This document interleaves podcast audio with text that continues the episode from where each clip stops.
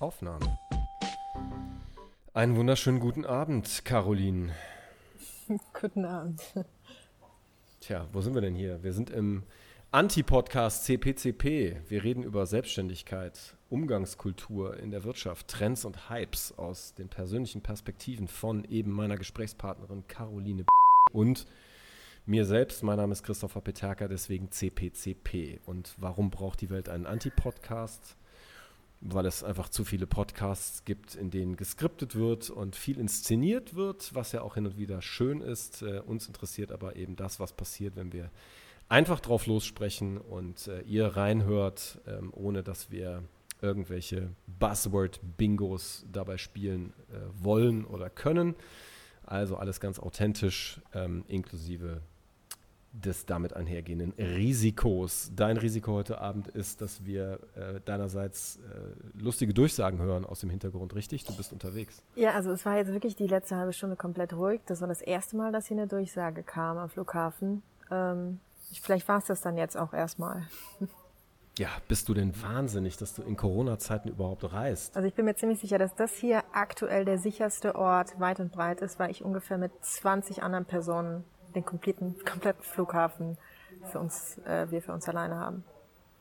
Hm, das klingt spannend. Ja, ja ähm, beruflich motiviert, privat motiviert, wir wollen nicht zu Eigentlich werden, sowohl als das sei auch. dann schon gefragt. Sowohl als sowohl auch. als auch. Okay, okay.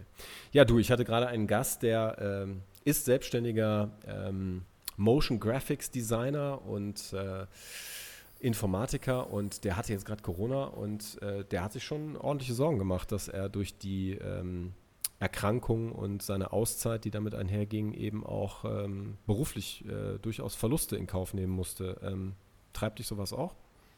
Äh, Also ich muss sagen, zu, also eigentlich auch immer noch, ja, aber zu Beginn, äh, als die ersten Studien zu Long Covid rausgekommen sind und da dann hauptsächlich dieses Fatigue, äh, also ständige Müdigkeit, ähm, so, so Vergesslichkeit, Lethargie und so weiter, das wäre wär absoluter Horror.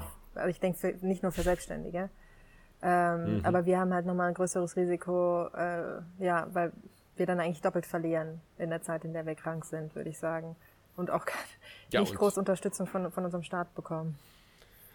Und auch danach, ne? Ich glaube, das Long in dem Long-Covid ist das äh, eigentlich furchterregende. Ne? Also wenn man dauerhaft tatsächlich äh, Einbußen seiner eigenen Fähigkeiten hinnehmen müsste. Genau, und vielleicht dann auch die Kunden nicht mehr betreuen kann, die sich neue äh, Partner suchen und man dann auch noch die, bei der Akquise vielleicht irgendwann von vorne anfangen muss. In einer sowieso schon angeschlagenen wirtschaftlichen Situation. Ist das eine Falle deiner ähm, äh, Empfindung nach, äh, dass man, wenn man jung ist, äh, glaubt, äh, das wird einem alles nicht widerfahren und äh, dass man deswegen vielleicht das Risiko unterschätzt, äh, auf der Mitte oder in dem späteren Verlauf der eigenen Lebensstrecke doch mal was ganz Normales zu erleben, nämlich äh, ja, solche Einbußen jetzt mal ganz unabhängig von Covid und dann plötzlich mit der Selbstständigkeit gar nicht mehr so frei und unabhängig dasteht, wie das so am Anfang sich vielleicht darstellen könnte? Oder ist es umgekehrt so, dass ähm, der Start mit diesem Risiko eigentlich stärker macht? Oder ist es beides? Also ich, man muss das, glaube ich, immer so gegeneinander abwägen. Man hat ja auf der einen Seite dann vielleicht ein paar mehr Freiheiten, ähm, ist sein eigener Chef und kann, kann sich eigentlich auch so von Projekt, das ist, auch- treibt mich auch so ein bisschen an, dieses von Projekt zu Projekt arbeiten und nicht irgendwie dauerhaft zu wissen, okay, ich bin jetzt fünf Jahre hier in dem Laden, egal ob ich die Leute nett finde oder nicht. Aber man hat natürlich viele Risiken auf der anderen Seite und auch viele Dinge, die man einfach nicht lernt in der Schule, im Studium oder sonst irgendwo. Das, das sind einfach so ein paar Fallen, in die man dann reintappt. Aber das, ja, also ich glaube, das ist vielleicht auch eine Typsache. Und ich glaube, die Leute, die sich eher selbstständig machen, die, die sind auch wahrscheinlich eher so ein bisschen risikogeneigt. Das gehört dann dazu. Ich kann mir auch vorstellen, also ich habe es auch oft gehört, dass ich während jetzt Corona halt ganz viele, nicht nur diese Small Business Sachen, sondern ganz viele auch gedacht haben, nö, also jetzt weiter ins, ins Office danach will ich nicht, ich mache jetzt mein eigenes Ding. So, jetzt ist die Zeit. Vielleicht ist so eine Krise ganz gut auch für die. Oder für die Selbstständigen. Gibt es so ein, so ein Paket von äh, Tipps, äh, die du jetzt schon, du bist ja auch noch nicht 20 Jahre selbstständig, aber schon äh, teilen wollen würdest mit den Beginnern? die vielleicht jetzt gerade loslegen oder gerade losgelegt haben, du sagst, hey, ähm, guck mal da, im toten Winkel liegen diese drei Hinweise für mhm, dich? Ja, vor allem irgendwie Brutto ist nicht gleich Netto und äh, Rücklagen, Rücklagen bilden. Ja gut, die ganzen, die ganze, ähm, also dass man einfach viel mehr verdienen muss, um dasselbe am Ende rauszubekommen als vielleicht ein Angestellter. Die ganzen Ausgaben, die man zusätzlich noch hat, höhere steuer steuerliche Belastung, ähm, äh, ja und halt Rücklagen bilden. Also da wirst du halt nicht eingefangen von irgendwem, sondern wenn du mal fünf Monate keinen Auftrag hast, dann, dann musst du müssen deine Einnahmen aus den Monaten davor die laufenden Kosten weiter decken. Und auch so Sachen wie Notarbesuch und das, äh, die Ummeldung, Anmeldung, was auch immer, das kostet halt auch alles Geld. Nicht zu wenig. Mhm. Mhm. Das waren jetzt alles ähm, rein Oder wirtschaftliche beiträge und so eine Scheiße, wo ich gar nicht weiß, wofür ich die bezahle. Mhm. Mm, und sonst ein bisschen fake it till you make it braucht man, muss man haben muss man machen. Hm, was bedeutet das so alltagspraktisch? Ähm, dass man ja am Anfang, äh, wenn man sich jetzt selbstständig macht, vielleicht ein Grundwissen in dem Bereich hat, aber ähm, auf einmal dann alleine Präsentationen vorbereiten muss, alleine Angebote erstellen, kalkulieren muss, wovon man vielleicht keine Ahnung hat ähm, und sich halt vielleicht auch alleine verkaufen muss. Was man in der Firma eigentlich nie hat, weil man immer in einem Team arbeitet und immer vielleicht oder in der Regel einen Vorgesetzten, der, der äh, einem immer noch sagt, was man zu tun hat. Aber da muss man sich halt alles äh, selber überlegen. Mhm. Und dafür braucht man dieses Fake It, glaube ich, das Auftreten, dass man sich nicht irgendwie unterkriegen lässt, wenn man denkt, oh Gott, ich kann ja eigentlich jetzt gar nicht mal so viel. Mhm. Ja, was ja ganz normal ist, glaube ich. Ne? Also äh, ich würde das jetzt ergänzen. Also ähm, die die, die Wahrnehmung, man müsste plötzlich sozusagen eigentlich alles können, ähm, obwohl man doch nur eins gelernt hat, ähm, die gehört, glaube ich, dazu. Also das Aushalten von dieser Spannung, mhm. ähm, die man überbrücken kann über ähm, dieses ähm, Konstrukt Fake it till you make it.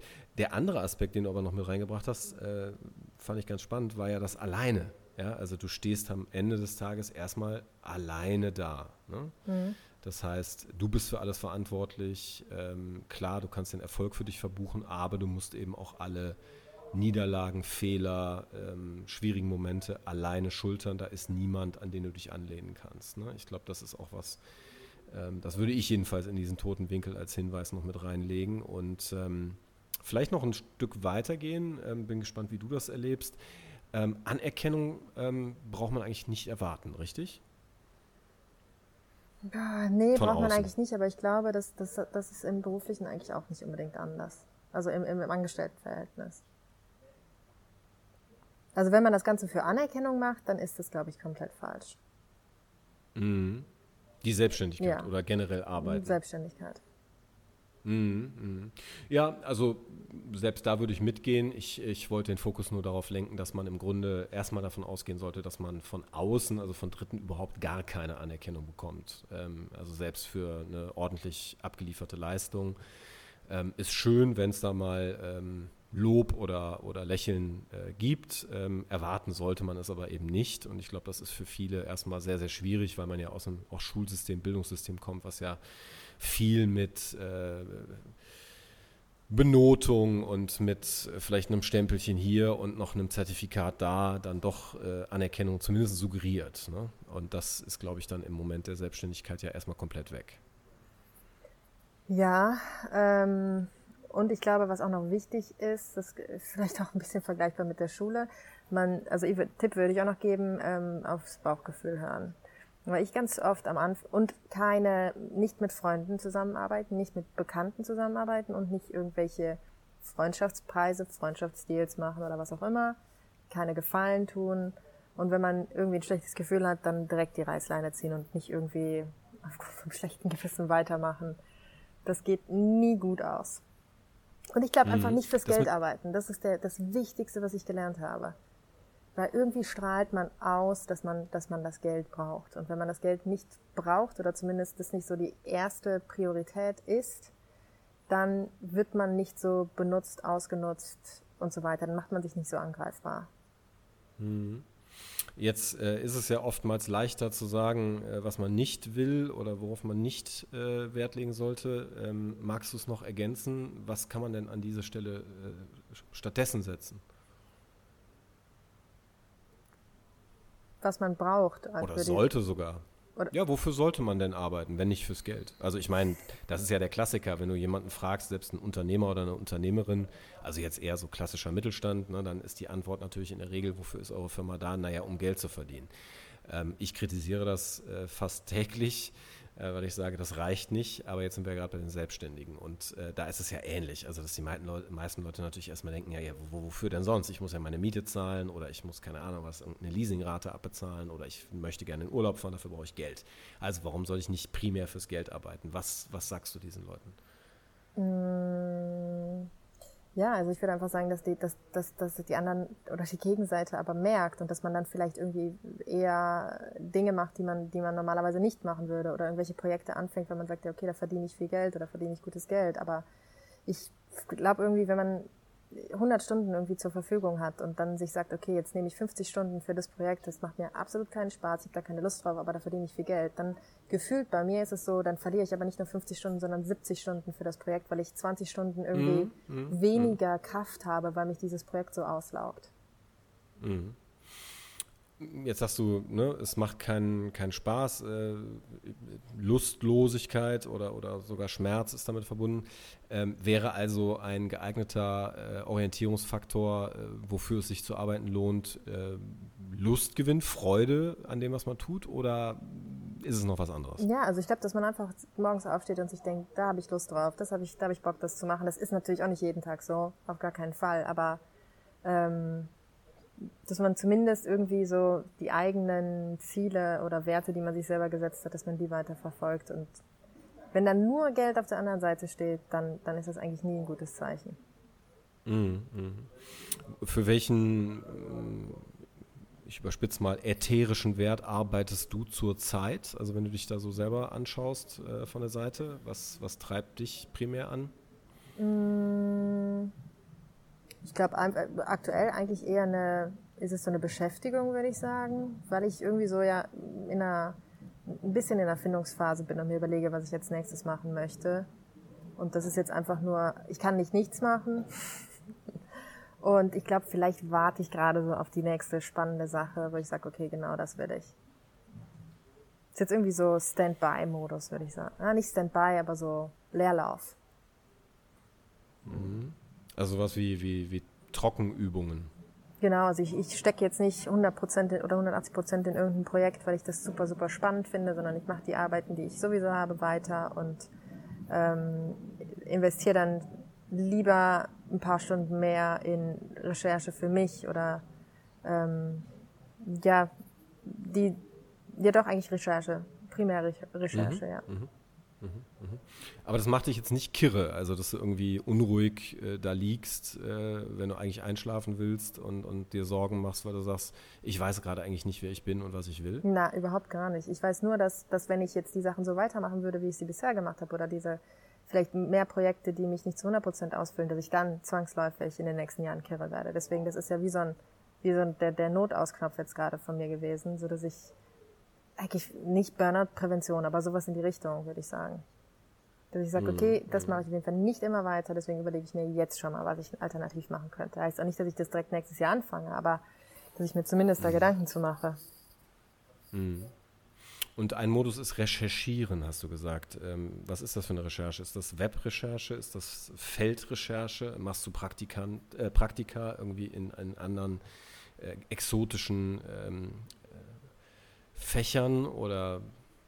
Also Praktika würde ich tatsächlich machen, aber ich hatte auch mit wem anders noch drüber geredet. Äh, wenn ich jetzt in einen Bereich, hm. wenn ich jetzt wirklich in, in so Investigations rein möchte und da gibt's halt, ich habe keinen Background dazu. Ich kann es vielleicht, habe es mir vielleicht selber ein bisschen beigebracht, aber ich habe absolut keine, äh, kein Studium in dem Bereich oder Ausbildung in dem Bereich. Und wenn der, die einzige Möglichkeit wäre, da äh, über ein Praktikum mal reinzukommen oder Trainee-Programm oder so, dann würde ich das auf jeden Fall machen. Hm. Hm. Erklär nochmal in zwei Sätzen, was, was dich da so lockt. Also was ist das für ein Jobprofil, was du dir da vorstellst? Mm, also da gibt es verschiedene. Es gibt einmal diese, die internen Investigationen in Betrieben oder äh, zum Beispiel Financial Fraud, Money Laundering, ähm, sowohl computerbasierte Recherche und aber als auch ähm, die Interviews dann, die, die mm, mal, mm. firmeninternen Befragungen und und und. Also willst gerade vielleicht Detektivin werden, kann man das so sagen? So in dem Bereich schon, ja. ja. Gibt es ein Vorbild dabei für dich? Nee. Nee. Aber ich habe hab das eigentlich immer schon ganz gut gemacht. Und ich, ich, ich habe auch so ein, eher so ein Auge für, für Details und ich habe so ein Bauchgefühl auch, dass ich merke, wenn irgendwo irgendwas nicht stimmt und dann recherchieren muss mhm. und dann die ganzen Daten habe. Deswegen glaube ich, würde das passen. Mhm. Spannend. Und du kannst aus dem Hintergrund arbeiten. Stark, ne? Genau. Und ich glaube auch, dass ich habe ja nichts zu verlieren. Wenn ich nach einem halben Jahr sage, äh, pff, du, mh, hm, nee, dann habe ich es zumindest probiert und muss mir nicht irgendwie in zehn, zehn Jahren die Frage stellen, hättest du das, was wäre gewesen, wenn du das gemacht hättest? Eine Freundin von mir in London, die äh, arbeitet in so einer Firma und äh, ich finde ganz spannend, wie die sich ähm, von der Bezeichnung dessen, was sie tun, auf äh, LinkedIn präsentieren. Ich habe es gerade mal aufgerufen. Ähm, ich nenne den Namen der Firma jetzt nicht, aber äh, das, was darunter steht, lautet Strategic Intelligence, mhm. kaufmännisches Unzeichen, Complex Projects. Ja, also Dreck über, Kannst nicht nur das, aber auch so Dreck über Firmen finden oder bei einer Übernahme die Firmen durchleuchten, die Angestellten durchleuchten, die Manager, alles. Du willst es einfach wissen. Genau. okay. Ähm, ich würde gerne nochmal zurück zu einem anderen Punkt kommen. Du hast vorhin gesagt, äh, auf gar keinen Fall mit Freunden arbeiten. Und wenig später hast du gesagt, äh, keine Freundschaftspreise ähm, machen. Das mhm. letzte verstehe ich, ähm, weil das, glaube ich, tatsächlich toxisch ist. Denn Freundschaftspreise, so wie ich sie verstehe, sollten eigentlich immer besonders gute Preise im Sinne von wertschätzende Preise, also eher höhere Kurse sein als man das vielleicht bei Leuten machen kann, die einem nicht ganz so wichtig sind. Ähm, warum äh, sagst du, dass man auf gar keinen Fall mit Freunden und Freundinnen arbeiten sollte? Weil man dann erstens, glaube ich, einen ganz anderen, einen anderen Leistungsdruck hat und da einfach immer eine andere, nicht objektive Ebene mitspielt. Und das zu, erstens zu Streitereien kommen kann, bei Geld hört die Freundschaft sowieso aus, auf. Aber ich glaube auch, dass die Leute, die ich da primär meine, dass die sich vielleicht als Freunde darstellen, aber am Ende gar keine Freunde sind. Hm, okay. Ähm, kannst du dir denn auch Fälle vorstellen, wo es echte Freunde gibt, die dann äh, vielleicht sogar ganz besonders gute GeschäftspartnerInnen sein können, weil sie zum Beispiel eine bombengute Vertrauensbasis mitbringen? Ja, da müsste man dann aber wirklich, also das würde ich dann nur mit, mit ähm, richtigen Verträgen alles ausgearbeitet machen, dass, dass da beide auch, ich glaube, das würden meine Freunde dann auch wollen, dass beide einfach auf der sicheren Seite sind und dass das alles schriftlich festgehalten ist und es da einfach keine Streitpunkte oder un, unterschiedliche Meinungen geben kann. Mm, mm, mm, interessant. Ähm, was machst du denn, wenn du jetzt dann Detektivin wärst und äh, plötzlich den Rechercheauftrag bekommst, irgendwie jemanden aus einem engeren Freundes- oder sogar Familienkreis irgendwie durchleuchten zu müssen? Gewissenskonflikt? Nö, wenn der Dreck am Stecken hat, dann finde ich das raus. Okay, also ganz straight und gnadenlos. So, jetzt kommen die Sicherheitsdurchsagen. Jetzt kommt die Sicherheitsinformation. Ja, ja. Fühlst du dich sicher beim Reisen? Hast du gerade schon gesagt, also Corona sicher auf jeden Fall, aber ähm, sonst irgendwelche Bedenken? Nee, eigentlich gar nicht. Also, nö, war alles reibungslos. Also davor in den Monaten war das ganz anders und jetzt auf einmal wirklich komplett leer. Also auch der Flughafen in Düsseldorf war komplett leer. Hm. Was hat sich geändert? Ich glaub, Ja, ich glaube, dass einfach sehr viele in Quarantäne sind. Dann brauchst du meistens einen Test. Ähm, und wenn der dann positiv ist, ist es ein bisschen blöd. Äh, und als Geimpfter musst, äh, als Nicht-Geimpfter musst du ja sowieso dann in Quarantäne und und und. Und halt hm, viel Homeoffice mm. wieder, viel mehr. Mm. Du reist aber wieder oder noch gerne oder geht es dir eher auf den Wecker? Ja gut, also wenn, wenn Serape voll wäre, dann wäre ich nicht gerne hier.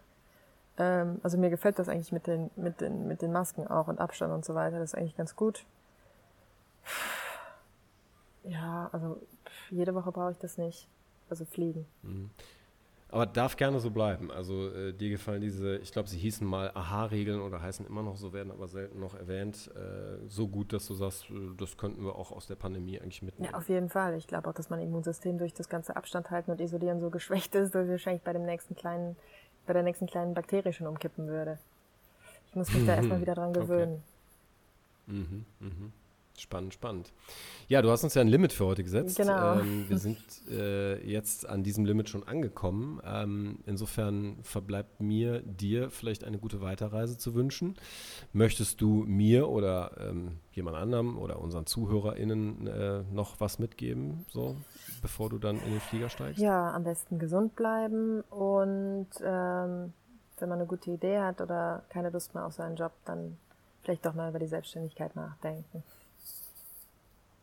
Alright, gut. Und wenn irgendwer einen Job als investigativer Recherche, Recherchemensch hat, vielleicht in der Finanzbranche oder wo auch immer, dann kann er sich gerne melden. Tja, wer weiß, was wir da in Gang setzen. Sehr schön. Dann ähm, gute Reise, guten Flug Danke. und ähm, sei gespannt, wie die Welt aussieht, wenn du wieder landest. Bis zum nächsten Mal. Bis zum nächsten Mal. Ciao. Ciao.